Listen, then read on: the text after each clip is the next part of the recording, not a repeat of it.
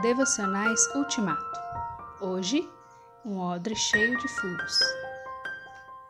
Embora eu seja como uma vasilha inútil, não me esqueço dos teus decretos. Salmo 119, 83. É difícil avaliar a humildade de uma pessoa. Alguém pode parecer humilde e ser soberbo. Alguém pode parecer soberbo e ser humilde. A humildade é uma virtude para Deus ver e não para o homem ver.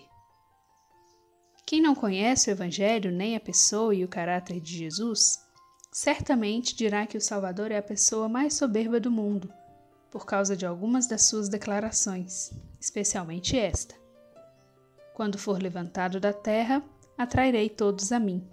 João 12, 32. Só o fato de Jesus ter se permitido passar pela maldição da cruz e pelo aguilhão da morte por puro amor mostra a sua insuperável humildade. De igual modo, o salmista não é soberbo quando declara que é mais sábio do que os seus inimigos, tem mais discernimento que todos os seus mestres e possui mais entendimento que os anciãos. Salmo 19, 98 a 100. Não é presunçoso porque atribui essa supremacia à poderosa influência da lei do Senhor. Os teus mandamentos me tornam mais sábio que os meus inimigos.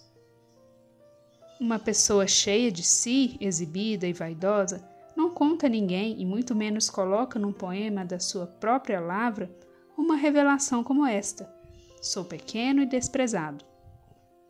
Jamais diria que é como um odre exposto à fumaça ou um odre cheio de furos, ou alguém que está enrugado como um pedaço de couro deixado junto ao fogo.